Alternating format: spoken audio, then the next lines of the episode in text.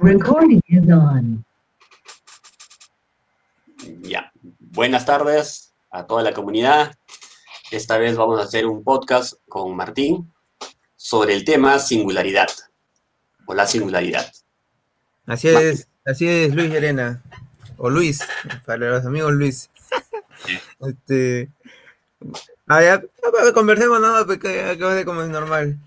Bueno, este tema en particular a mí me parece interesante porque eh, este libro, recuerdo, no sé cómo me llegó por recomendación, no sé si viendo un video de YouTube o algo, pero desde que lo leí... ¿Ah? ¿De qué libro estamos hablando? Eh, la singularidad está cerca, de Rey, Rey, Rey Kurzweil, algo así, no me acuerdo exactamente el nombre del autor. Es el autor es Ray Kurzweil, claro, algo así.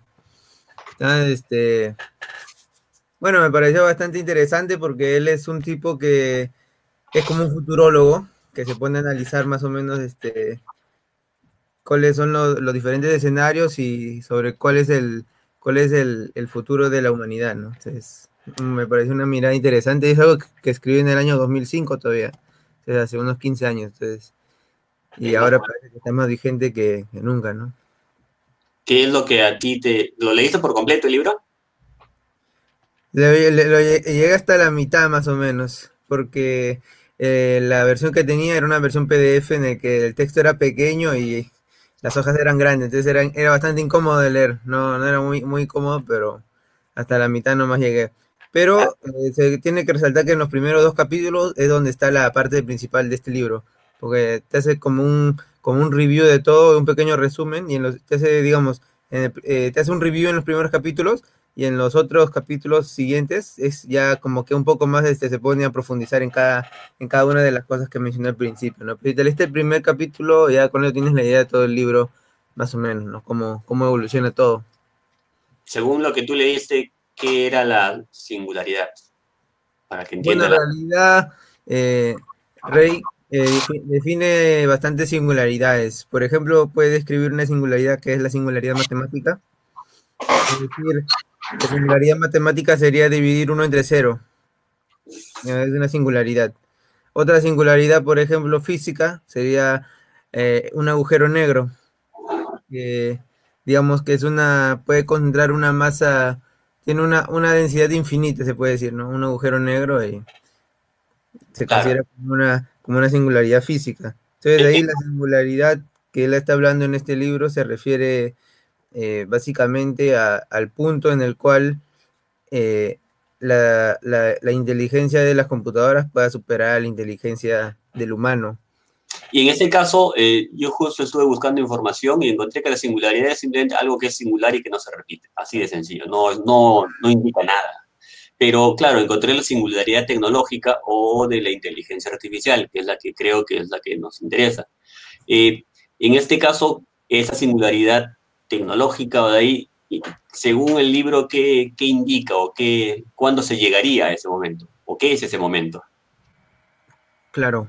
Eh, bueno, lo que indica en este caso es lo siguiente, ¿no? Este, es, el punto en el cual la, inteligencia de, o sea, una, una computadora podría llegar a, a, tener la inteligencia, o podría llegar a simular la inteligencia de nuestro cerebro humano, ¿no? Inclusive pudiéndose o pudiendo aprender a distinguir las emociones y todo ese tipo de cosas. Entonces, a partir de ese punto en el que la, máquina, digamos, alcanza al cerebro humano, se puede decir que ya no hay vuelta atrás. Entonces, la, máquina va a seguir mejorando de sí misma, va a seguir mejorándose y, el humano ya no va a poder, su, el, ritmo con que crece su inteligencia biológica del, ser humano. Es decir, nosotros para llegar hasta donde estamos, primero fuimos unas células, uno, eh, unas, unas formas de vida menos complejas, para, y luego mediante la evolución de cientos de millones de años, es que recién hemos llegado a, formar una vida compleja, ¿no? Como, somos, como nosotros somos este, seres de carbono y todo eso, entonces la evolución ha tomado millones de años, ¿no? Entonces, según eh, eso, eh, tendríamos los seres humanos, no la inteligencia artificial, una singularidad, es decir, hay un momento en que los seres humanos ya no pudieron parar, por así decirlo, o como dice la, hay, una definición que es muy, muy, muy tonta, pero dice, momento en el cual, eh, ah, no me acuerdo dónde está, creo que es por Wikipedia, eh, le dice que la, la, eh, la singularidad es un momento hipotético en, en el tiempo cuando un nivel concebible físico de avance tecnológico se obtiene instantáneamente. Es decir, eh, es. bueno, un hipotético punto a partir del cual una civilización tecnológica sufrirá una aceleración del progreso técnico que, provocar, que provocaría la incapacidad de predecir sus consecuencias. En el caso de la, claro, de la inteligencia artificial y las computadoras todavía no llega. En el caso del hombre, podría decirse que hubo un momento en el cual el hombre se hizo inteligente y ya no pudo dar vuelta atrás.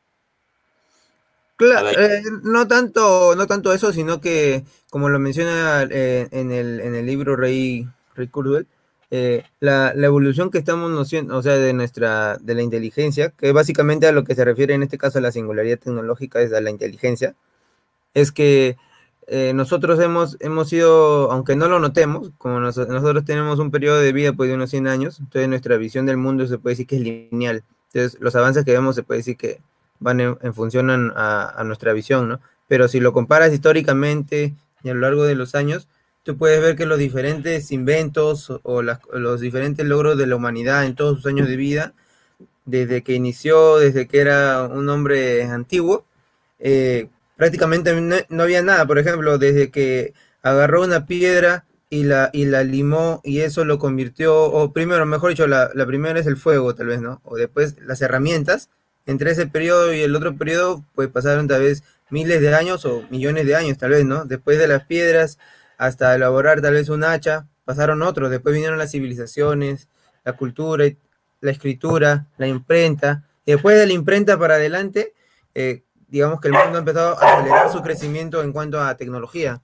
Entonces, eh, viene la imprenta, viene después llegamos al espacio, viene la, la parte que es la evolución en el hardware y en el software, y ahora estamos viendo, ahora que ya estamos llegando a ese punto, por ejemplo, en los últimos 10 años se ha tenido una evolución pues totalmente brutal y bestial de la inteligencia artificial y ahora eso se va a ver traducido en lo que es en la parte biológica, que estamos ya llegando a la, a la parte de programación genética, edición de genes, mejoramiento, robots eh, nanométricos, la, la, nanotecnología. En, ese, en, ese, en eso, esas, esas son algunas de las tecnologías que él menciona en el libro, ¿no? Entonces, todo, todo este avance que hemos tenido es exponencial, ¿no? Eh, por ejemplo, blockchain, para hacer una analogía, más o menos nació en el año 2009 a partir de un paper. Y a la fecha, eh, bueno, él ya tiene, ya tiene tres generaciones o cuatro generaciones de blockchains. En menos de, pues menos de ya casi 10 años, ¿no? Ya, va a tener, menos de 10 años ya tenía 4, en el 2015 ya tenía 4 generaciones de blockchain, ya le tomó como 5 años para evolucionar, ¿no? Entonces ahí quisieras decir algo, creo. Uh, yo más quería consultarte, ¿la inteligencia artificial en qué momento llega a la solidaridad? Esa es una pregunta. Y la pregunta yo, que yo quería ver era, o que yo al menos yo pensaba, era que el hombre en algún momento pasó por su singularidad. Es decir, el, no, si nos vamos a comprar con otros animales, el mono o otro animal o el delfín, ellos nunca salieron, los, los delfines no dominan la tierra. La pregunta sería, ¿en qué momento el hombre llegó a decir, bueno, a partir de acá yo voy a ser el, el rey del planeta, eh, o el rey del mundo, o yo voy a tener, yo voy a ser mejor que todos los demás en cuanto a inteligencia? Eh, yo pensaba que, como tú dijiste al comienzo, era uno de esos dos eh, hitos, por así decirlo, no, no estoy muy seguro cuál fue primero, pero es uno es el, el descubrir el fuego y la otra es crear herramientas. Y más me interesaría en la, en la, época de crear herramientas, es decir, cuando creó, por así decirlo, la primera lanza. Con la primera lanza pudo matar animales mejor, comer mejor, comer carne, ya no este, verduritas, y se hizo, su cerebro creció, se hizo más inteligente, y a partir de ahí ya nadie lo paró. Ningún animal fue más, mejor o más inteligente que el hombre, y por lo tanto yo podría, no sé, se me ocurre decir que la secundaria del hombre fue cuando encontró o descubrió cómo hacer una lanza con una piedra. Lo amarró a un palo y empezó a cazar con eso. Y a partir, del hombre, a partir de ahí el hombre ya fue más inteligente, empezó a desarrollar, llegó al espacio y sí, hizo muchas cosas. Si no, tendríamos que ver, antes yo pensaba cuando era menor, que las cosas cambiaron cuando se inventó el teléfono, en 1900 no sé cuánto, pero, o cuando se inventó el transistor, el primer transistor, pero para ese entonces ya, o sea, era, eh, ya se veía llegar eso, o sea, ir a la Luna, sí teníamos, no teníamos la tecnología en ese momento, pero se pudo hacer. pero a partir del momento en el cual el hombre usa una lanza y se vuelve más inteligente que los demás seres, por ahí creo que estaría la singularidad del ser humano. Eh, la pregunta, eh, no sé si es justo el libro toca, todo ese tema, es si la singularidad de la inteligencia artificial llegará en los próximos años. Y no sé si el libro menciona cuándo o cuándo crees. Sí, así es. El autor inicialmente mencionó que iba a ser en el año 2025, eh, pero luego mencionó que, bueno, más o menos ahora dicen que va a ser en el año 2045 aproximadamente. Entonces, ¿qué es lo que va a pasar? Probablemente cuando sea en el año 2045, como te digo, la evolución que estamos teniendo es exponencial, ¿no? A medida que avanza la inteligencia artificial, no solamente avanza para el campo de procesamiento, sino que también avanza para la biología, para la nanotecnología, para diferentes campos, ¿no? Entonces, ese avance potencia los demás avances y hace que avancen también mucho más rápido. Entonces, puede ser para el año 2025 como para el año 2045, pero yo pienso que puede ser en el año 2045, ya cuando la parte biológica eh, por ejemplo, no sé si acuerdas que estábamos viendo la vez pasada sobre robots, este, soft robotics, o sea, robots que tienen partes blandas, suaves, que para no, no partes, no partes metálicas ni, ni de ni, rígidas para, para, manipular objetos, sino eh, ya estructuras más especializadas eh, y además también los, los nanorobots o los microrobots que están diseñando en, Reino Unido. Entonces, ¿tú crees que los soft robots sean más importantes que los los hard robots, o sea, los robots normales, esos que se ven en los brazos robóticos? Yo pienso que sí, porque, eh, bueno, porque en el, en el caso de los robots normales, que más que todo su aplicación está en el campo industrial, eh, eh, digamos que las cosas que, en las que tienen que tratar y todo eso son, tal vez no necesitan tanto, tanta tanta precisión ni tanta ni tanta suavidad tal vez para tratarlo, pero o sea, es en el, es en el, en el, en el, caso en el que tú quieras sostener cosas, moverlas, agarrar algo, levantar peso, ¿no? Pero, por ejemplo, en, lo, en cuanto a lo que son, este, por ejemplo, robots voladores, o por ejemplo, también hace poco Festo sacó un, sujetador que se basaba en la en, el mecanismo en el que un, un camaleón atrapaba las cosas o sea, mm, tiene, tiene, me parece que es, la siguiente evolución, ¿no? Porque ya, ya, ya, se ha explorado bastante lo que es el, la parte sólida, entonces me imagino que eso debe ser, va por ahí, ¿no?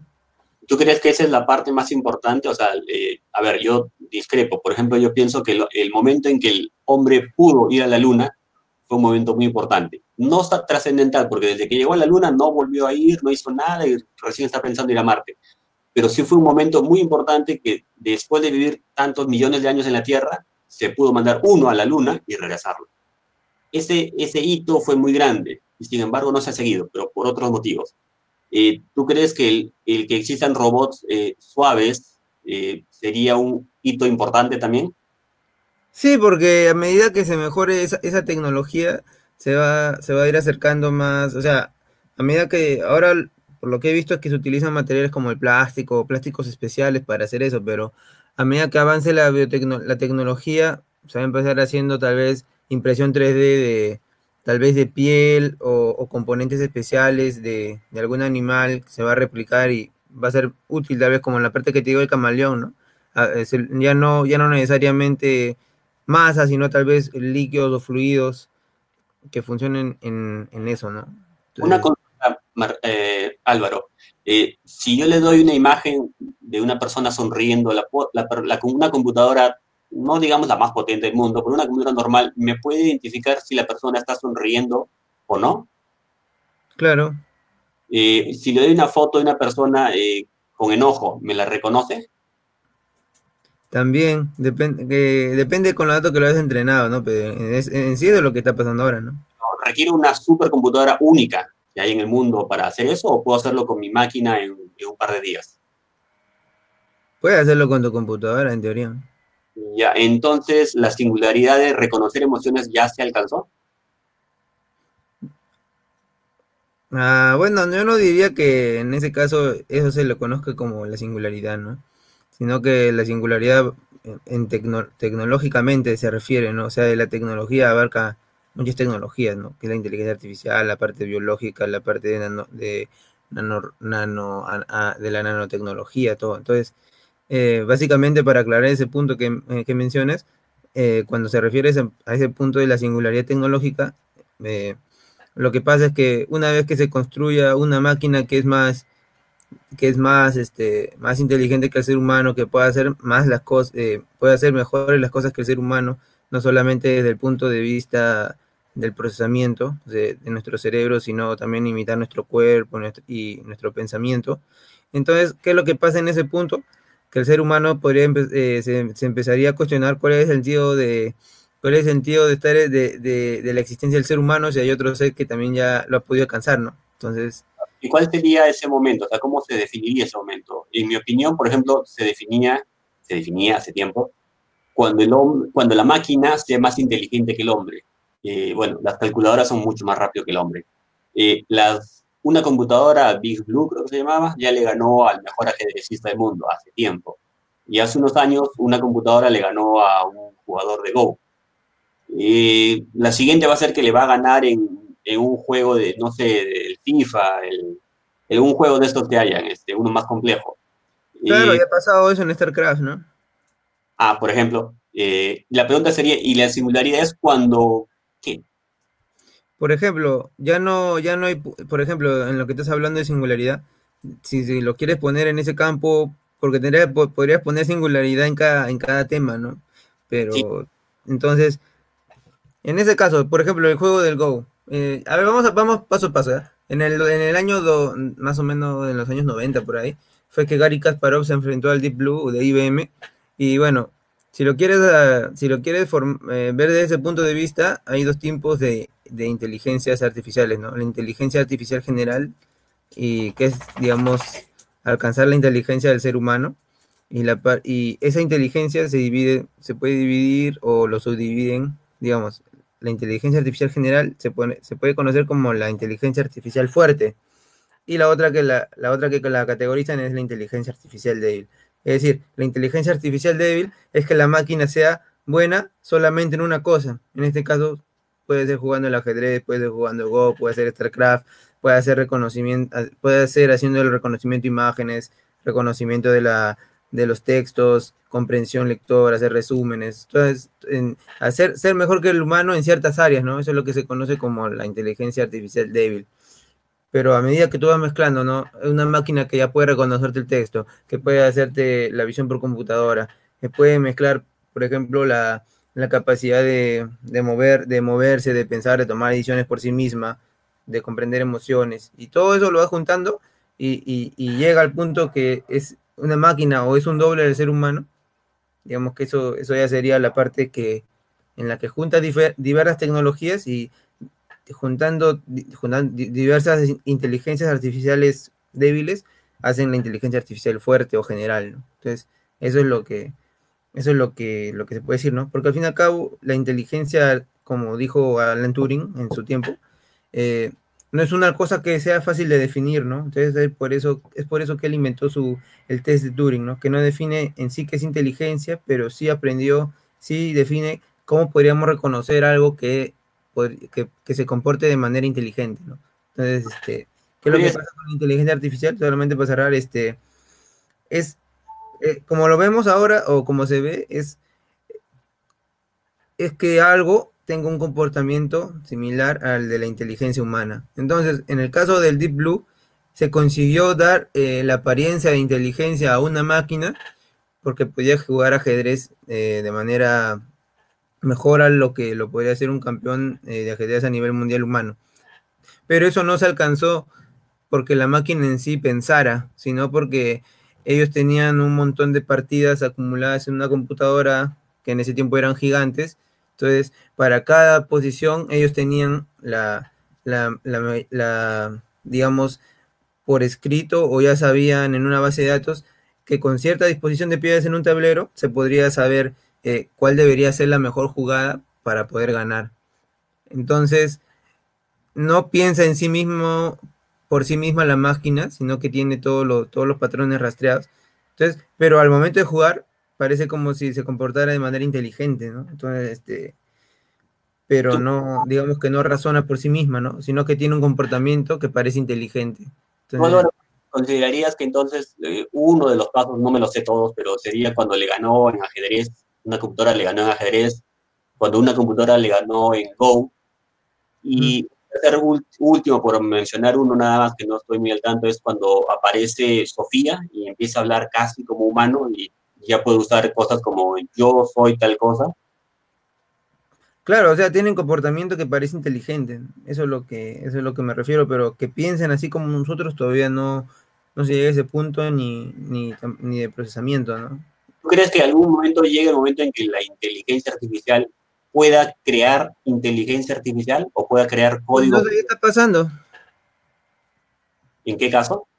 Eh, por ejemplo, en el caso de el auto machine learning, que es decir, eh, tú le das un problema a una máquina, eh, digamos, y la máquina puede crear diversas estructuras o diferentes modelos de redes neuronales y bueno, va probando distintos modelos, ¿no? ¿Qué modelo es mejor que, que otro? O sea, no se encarga solamente de agarrar un modelo optimizar sus parámetros y darte la solución, sino que se, encarga de ver dentro de un campo de exploración o un campo de espacio de, modelos, el ver cuál es el que funciona mejor, utilizando pues técnicas, me parece, de, eh, por ejemplo, de evolución genética, algo así, que va, va, cambiando los parámetros, va seleccionando, los vuelve a aleatorizar de nuevo, saca una nueva generación y, y así hasta que converja en unos cuantos modelos y te devuelve el que es el mejor, ¿no? Álvaro, construyendo nuevas inteligencias artificiales así. Álvaro, si tú tuvieras que elegir para trabajar con Sofía o con los camiones inteligentes, ¿por cuál, ¿en cuál trabajarías? Entre Sofía y los camiones inteligentes. Eh, los camiones auto, autoconducidos. Ah, ah autónomos. Bueno. en principio a mí me gustaría trabajar en la parte que es de conducción autónoma, porque en, en verdad, y eso sería un tema interesante, es que Siempre, siempre he odiado el lenguaje, nunca me ha gustado las clases de comunicación ni nada de eso, ¿no? Siempre me pareció un tema aburrido. Y una nota especial sería sobre la parte que es del, procesamiento del lenguaje natural en, inteligencia artificial, que cada, cada vez más está perdiendo el enfoque del lenguaje. O sea, ¿a qué me refiero? Que antes los modelos que veían el eh, procesamiento de texto o entendimiento del texto se basaban en modelos secuenciales. Es decir, tomando en consideración las palabras anteriores, tratando de hacer modelos semánticos y todo eso. Pero ahora, con la, con la capacidad que, de cómputo que aumenta, y ahora la última, el último modelo, eh, digamos, modelo que sacó TensorFlow en el año 2017, que se llama eh, Transformers, que básicamente se basa en mecanismo de atención, eh, procesa el texto en paralelo con una con bastantes máquinas, lo procesas en paralelo, tienes una capacidad de cómputo brutal y básicamente se basa todo en modelos matemáticos y procesamiento, ¿no? Ya la parte del lenguaje ya no, ya casi no aplica, ¿no? Se puede decir que, como salió un artículo hace poco del MIT, eh, la parte del, se está perdiendo el, lenguaje, el procesamiento del lenguaje natural, se puede decir que ha perdido su foco, ¿no? Ante los modelos matemáticos y, y, y la parte de la potencia computacional. Algo así como decir, ya no se fija en quién es el sujeto, predicado, el adverbio, sino que es... Así es. ¿cierto? Se puede decir que sí. Y en realidad para mí tiene sentido porque al menos cuando un niño o una persona está eh, que está, digamos, cuatro o cinco años, empieza, empieza a aprender a hablar, básicamente lo hace por repetición, ¿no? Una habla, entiende y, habla y comprende y, entiende eh, solamente repitiendo lo de su entorno, ¿no? No, no, no es necesario que tú le enseñes cuál es el verbo, cuál es el predicado. Y entonces lo mismo hace la, la parte de la inteligencia artificial, en este caso eh, la, la, más reciente, que es el GPT-3 de OpenAI, que tiene como 175 billones de parámetros eh, de entrenamiento y que es entrenado prácticamente con toda la web de Internet. No, es, no es complicado pensar que cada palabra, ya sabes que hay grupos de palabras que se agrupan juntas, ¿no? Entonces, eh, sabes cuál es la probabilidad de que, dado un conjunto de palabras, cuál va a ser la siguiente o cuál debería ser la siguiente idea, ¿no? Entonces, va más por ese punto, ¿no? Más que ya parte del tratamiento del lenguaje y todo eso. Toca, Álvaro, para ir culminando con el podcast, eh, ¿tú consideras que en algún momento llegaremos a que la inteligencia sea tan inteligente que determine o defina que el hombre no exista? En otras palabras, ¿llegará Skynet? no, yo, lo, yo al menos en ese punto se puede decir que me considero un tecno-optimista, en el sentido de que, como menciona Ray, Ray Kurzweil, en ese punto en el que la inteligencia artificial o la, la singularidad tecnológica llegue y sea superior que el hombre y el hombre plantee o vea cuestionada su, el sentido de su existencia, eh, en parte es una cosa que se va, se va a retomar o va a retomar importancia, o sobre todo como está retomando está tomando importancia ahora, tal vez ya no tanto eh, la parte del desarrollo matemático, o sea, eso va a seguir, ¿no? Sino que me refiero a que la parte de, desarrollo de la, la, ética, la parte del derecho, la parte de, por ejemplo, eh, la filosofía, eso es, la filosofía, esos son, van a ser campos que se van a, van a ser muy necesarios para, para dictar cuál va a ser el, uso responsable de la inteligencia artificial. Eh, porque va a ser un punto en el que nos vamos a cuestionar, ¿no? Que hemos creado una máquina que es tan inteligente que nosotros y, y que definitivamente pone en duda nuestra existencia, ¿no? ¿Qué tan, qué, ¿Cuál es el sentido de continuar eh, si ya hay otra, hay otra máquina que lo puede hacer mejor con nosotros? Y eso pasó, por ejemplo, en el caso de Go, que Lee Sedol, Lee Sedol si no me equivoco, eh, él fue el campeón y la inteligencia artificial de Alpha Zero fue la, que le ganó, de, de, DeepMind, la inteligencia artificial Alpha Zero de DeepMind, que es la empresa eh, de Google. Eh, por ejemplo, se retiró del Go porque ella no le veía sentido a seguir compitiendo, porque ella nunca podría ganarle una máquina.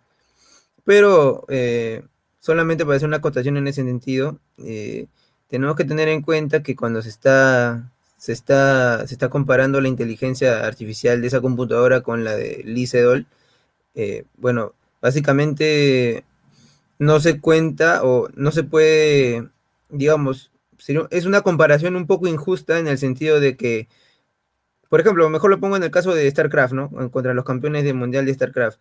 La máquina al momento de jugar, eh, un ser humano normal cuando juega este tipo de juegos, eh, básicamente hay un mapa que tú tienes que estar mirando a cada rato cómo va a ser, cómo va a ser el avance de tus tropas de, y cómo va a ser el ataque. Entonces, tú no tienes un, una, visualización total del campo, del campo de, del juego completa, sino de, manera parcial, a diferencia del ajedrez o del Go, que tú tienes eh, la visión de todo el juego todo el tiempo por completo. Entonces, en este caso, la inteligencia artificial en el StarCraft, ella puede ver eh, en, todo, en todo el tiempo todo el mapa, ¿no? Y tomar sus decisiones en base a eso, viendo todo el mapa. Entonces, eh, no se puede todavía simular las mismas condiciones o las mismas restricciones que tiene el cerebro humano con las que tiene la, máquina, ¿no? Que tiene más capacidad de memoria y todo eso, ¿no? Entonces, puede decir que en ese sentido es una comparación todavía injusta, ¿no? Porque nuestras capacidades biológicas no se podrían comparar jamás a las capacidades tecnológicas que tiene la máquina. Ahora, una, última pregunta, Álvaro. Este, ¿Tú crees que las computadoras deben ser tratadas como entes, como objetos o son simples herramientas sin ningún derecho? No, de hecho eso ya está avanzando. En ese tema me parece que en Japón o en Corea del Sur ya se está debatiendo sobre el derecho de las máquinas. Sobre, no, mejor más específicamente el derecho de los robots. ¿Tú piensas que deben tener derecho los robots? Eh, bueno, yo pienso que a medida, no sé si habrás visto esa película de El hombre, el hombre centenario, que es un robot que después lo transforman en humano. Y al final, y al final le, dando, le lo reconocen como un humano, al final, cuando ya está muriendo. Entonces, eh, bueno, ahora tal vez puede parecer algo inconcebible, ¿no? Pero a medida que tú experimentes y convivas con otro robot al que tú le puedas hablar, con el que te puedas comunicar, que le puedas transmitir tus preocupaciones y todo, eh, lo vas a empezar a ver como un compañero, ¿no? Entonces, en ese sentido ya cuando se vaya avanzando más y vaya hay un compromiso más emocional del ser humano con esta máquina eh, yo pienso que va a ser algo un paso tal vez eh, necesario que se dé eso ¿no? ok Álvaro eso solamente para un punto más solamente porque no hemos tocado la singularidad completa es que una vez que hemos llegado al punto que, que había mencionado no que se alcanza. Pero qué es lo que pasa cuando después de ese punto no entonces eh, esa es la visión que yo te decía de, ser tecno optimista, ¿no? Cuando uno ve que la inteligencia artificial eh, se llega al punto de la inteligencia humana, lo que plantea Ray Kurzweil es que, ah, como podemos ver que la inteligencia tecnológica o la tecnología avanza agigantadamente, a pasos agigantados exponencialmente, y nuestras capacidades biológicas eh, avanzan muy lentamente, entonces el siguiente paso va a ser lo que está haciendo, por ejemplo, en lo que está avanzando la empresa de Elon Musk, eh, Neuralink, tratando de poner un chip en el cerebro humano para, para, en este caso particularmente, para curar enfermedades mentales. Es decir, va a poner un sensor que va a escuchar todas las señales, las señales de las neuronas, va a entender el funcionamiento del cerebro un poco y va, lo que va a hacer es que ante fallas como la o enfermedades que sean como el Alzheimer o, o, o por ejemplo la depresión u otro tipo de enfermedades de ese tipo, lo que va a hacer es que va a generar señales eléctricas artificiales para corregir eso. Entonces, este, este aparato eh, lo que va a hacer es potenciar nuestras capacidades de, de, pensar, de almacenar. Entonces, eso es lo que plantea Ray Kurzweil, que a medida que, la, tecnología avanza, que nosotros avancemos con la tecnología, es decir, que haya una fusión de la, de la parte tecnológica y, por ejemplo, conectar nuestro cerebro a Internet, eh, curar, eh, digamos, la, la, enfermedad tal vez más, la última enfermedad se puede considerar del ser humano sería la muerte. Es decir, cuando se llega a avanzar tanto la tecnología que ya el humano eh, pueda reparar, digamos, los riñones, pueda reparar la piel, pueda hacer que, que, el envejecimiento cada vez sea más lento, lleguemos a vivir 200, 300, 400 años, va a ser porque la inteligencia, la tecnología eh, se ha acoplado con nosotros y nosotros vamos a trascender en, en, en, con la tecnología. Entonces, ah, esa, es la, esa, es la, parte. Y una vez que se haga todo eso, vamos en, eh, el, el, camino que va a llevar al ser humano, el, el, ser humano es ya ir a poblar distintas, distintos planetas, ¿no? Expandirse a, a distintos, a distintos lados, ¿no? Eso es lo, eso es lo que es lo que menciona Ray Kurzweil. Álvaro, hablando de cibertecnología y ciberbioaportes, ¿tú te pondrías un marcapasos que dependa de una inteligencia artificial? Mm, me, eh, bueno, actualmente ya se utilizan marcapasos, ¿no? Que esté dominado por una inteligencia artificial, mmm, no sé qué tanto, qué tanto sentido tendría, porque ahora ya funciona de manera autónoma, ¿no? No necesita inteligencia artificial para funcionar. Lo que sí sería peligroso, y la tecnología que vi que están desarrollando en Reino Unido, no me acuerdo, era hacer la recarga de esas baterías de, del marcapaso de manera inalámbrica.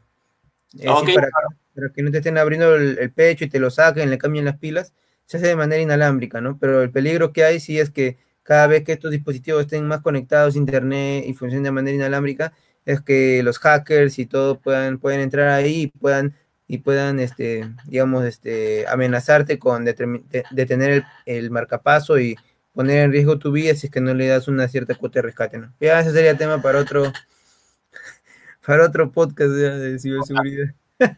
Claro, más bien fue mucho gusto tenerte en el podcast y estaremos atentos para las siguientes eh, podcasts de la comunidad. Muchas gracias. Listo, a ti, Elena. Un gusto, como siempre. ¿Y ahora qué hacemos?